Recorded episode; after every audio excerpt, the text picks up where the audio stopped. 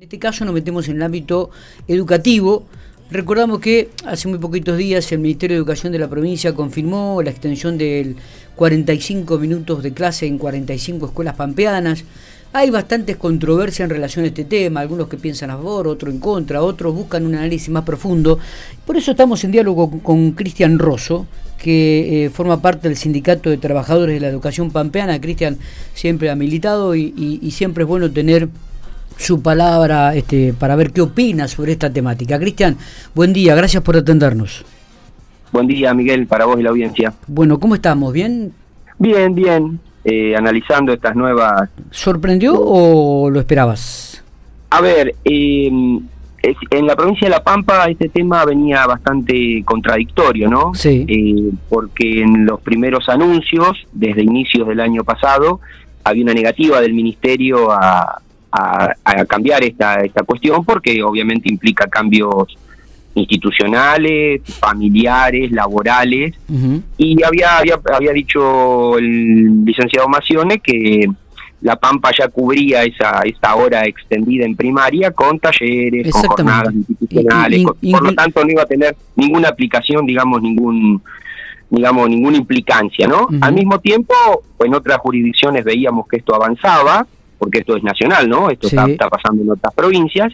Y bueno, para octubre el ministro cambia totalmente la, lo que venía diciendo y firma los, los acuerdos marco eh, sin mucha más eh, discusión ni mucho más eh, consenso y a partir de, de ahora empiezan los anuncios de la implementación en algunas escuelas, sobre todo en escuelas por ahí de más, más pequeñas o con modalidades eh, diferentes, ¿no? ¿Ya tienen los nombres ustedes, Cristian? Hay algunas escuelas que tenemos compañeros donde ya ya ya hay, digamos, es concreto, la escuela 94 de Hacha, la primaria en el turno tarde, por ejemplo. Eh, hay algunas otras escuelas de personal único, estamos hablando, ¿no? De escuelas a veces en áreas rurales y demás, digamos, donde donde la cuestión por ahí no es no es tan impactante, ¿no? En la, en la cuestión del personal y en la cuestión de, de, del cambio que implica, pero pero y tomando lo que ya se viene sucediendo en otras jurisdicciones, como toda reforma implica cambios, ¿sí? implica modificaciones y la verdad que eh, no no no han sido buenas las experiencias de, las transiciones educativas de la ley federal hacia acá eh, que han llevado adelante las distintas administraciones y bueno nos preocupa desde el CITEP en las cuestiones de forma decía cómo se ha convocado cómo se han se vienen implementando este tipo de, de cambios y algunas cuestiones de fondo que bueno que son que atraviesan lo educativo que tienen que ver con, con la cuestión socioeconómica y el deterioro general, ¿no? Mm. Que se impacta en la escuela y que bueno, que lejos de, solucionarse con 45 minutos más de, de clase tiene otra implicancia. Claro, justamente eso iba a decir, ¿no? 45 minutos más no resuelven los problemas educativos en este país, esto está claro. No, está, parece que en educación, lejos de por ahí plantear un debate abierto, nosotros le llamamos un congreso pedagógico, a nivel nacional, a nivel provincial, creemos que hay que, discutir el modelo educativo, hay que discutir, digamos, los, los fines, los medios, los objetivos, la formación, eh, la, la currícula, los contenidos, ¿no? el papel de la familia, que hay que, hay que rediscutir un montón de, de cuestiones, tenemos un sistema que, que en muchos casos es, digamos, de la vieja ley 1420, de la época de Sarmiento, se, te y un los Perdón, ¿se, corta? Se corta un poquito, sí, por ahí capaz que si nos ubicamos mejor te podemos escuchar mejor. ¿Ahí se escucha mejor? Ahí, te escucho mejor. Decía, tenemos una, una escuela, digamos, eh, hija de, de, la ley 1420, de la época de, de Sarmiento, digamos, con, con una estructura eh, hoy totalmente, digamos, arcaica, y por otro lado con lo que significó la, la pandemia, ¿no? Y, y que nos puso en situación de otras, de otras realidades. Y bueno, eso no está no está plasmado en el proyecto educativo, ¿sí? O sea, han sido eh, cambios y formulaciones, reformulaciones que nos han llevado a, a cambiar cuestiones más o menos aceptadas o, sencillas eh, respecto de las evaluaciones, las calificaciones, la aportación de la bandera, digo, hay un montón de, discusiones, pero parece que eh, en, tanto en el oficialismo, digamos, en, eh, quien gobierna la provincia de La Pampa, en el PJ, o, en aquellos que se llaman opositores, con alguna cuestión, digamos, una lavadita de cara, resuelven el problema educativo y la verdad que no es así, que la cosa es bastante más, más compleja, más profunda, y bueno, nosotros creemos que es necesario discutir con la comunidad educativa entera, ¿no?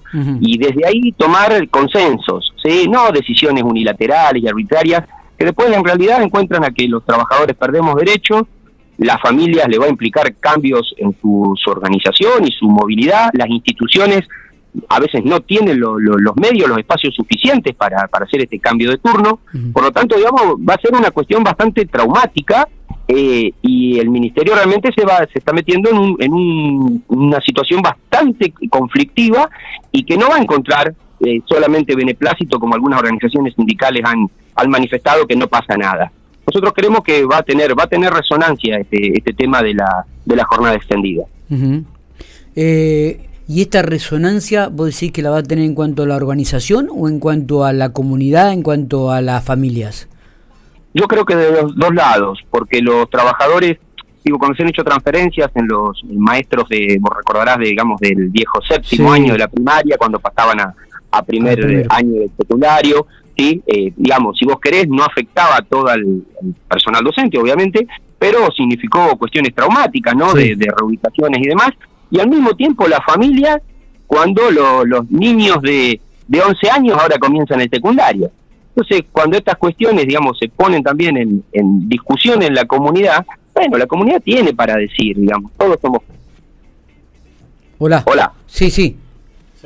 A ver si se ha cortado, ¿eh? lamentablemente vamos a volver a, intentar para poder hablar nuevamente con Cristian Rosso.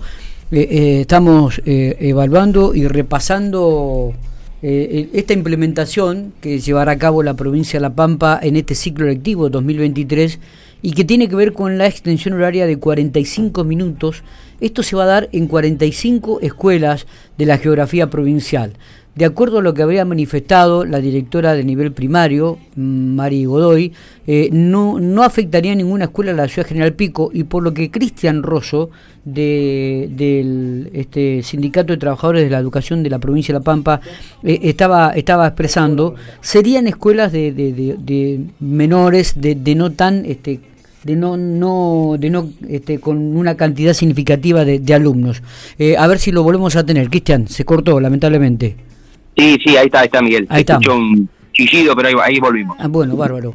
Sí, decía, digo, que mm, estamos hablando, digo, de que esto por ahí va a tener una confrontación o va a tener un, cierto rechazo tanto de la comunidad educativa como también del sistema en su implementación.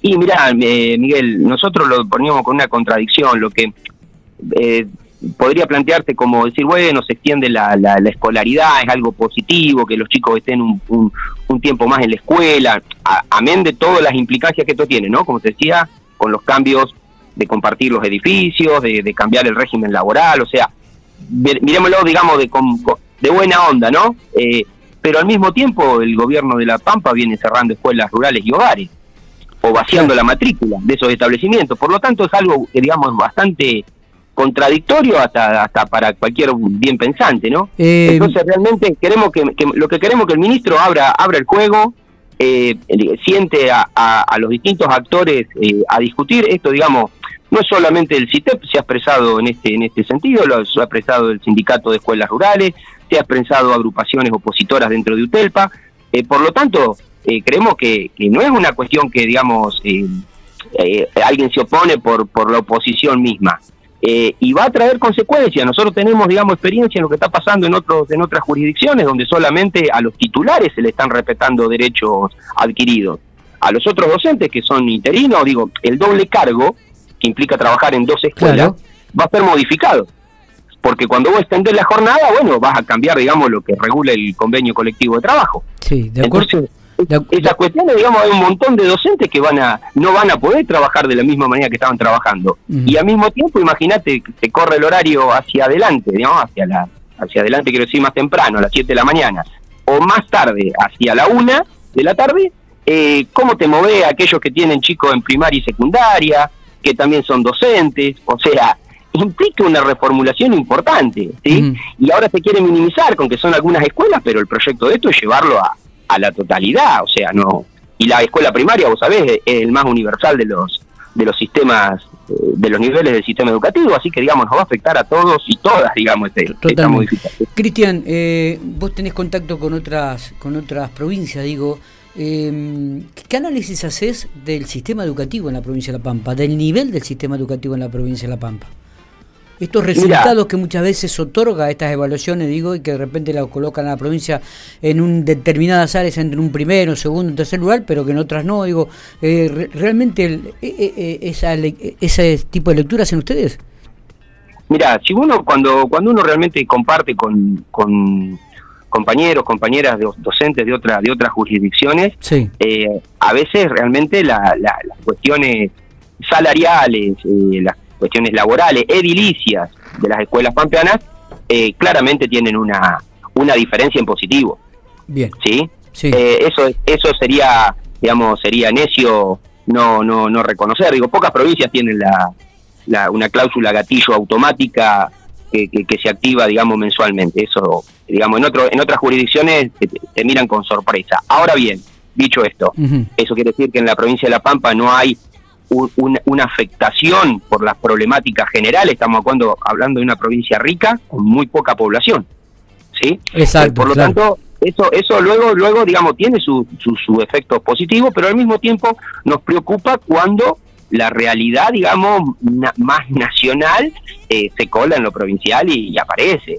¿sí? Hay, hay un deterioro en la escuela eh, pública, en los distintos niveles, eh, bajo las distintas aristas, que bueno, que no podemos dejar, digamos, de denunciar y la mejor manera, digamos, de, de, pechar para que eso, digamos, se, se, mantenga en, un, en una calidad, digamos, aceptable o en condiciones medianamente favorables para, la, para las mayorías, justamente es pelearla, ¿no? No aceptar condiciones de precarización, cuestiones de deterioro, solamente porque viene una bajada nacional, ¿no? Como en este, en este caso. La verdad que, bueno, por eso nosotros planteamos de una mirada crítica, ¿no? De esto que significa la, la extensión horaria y, veremos cómo, digamos, cómo se da la pulseada, ¿no?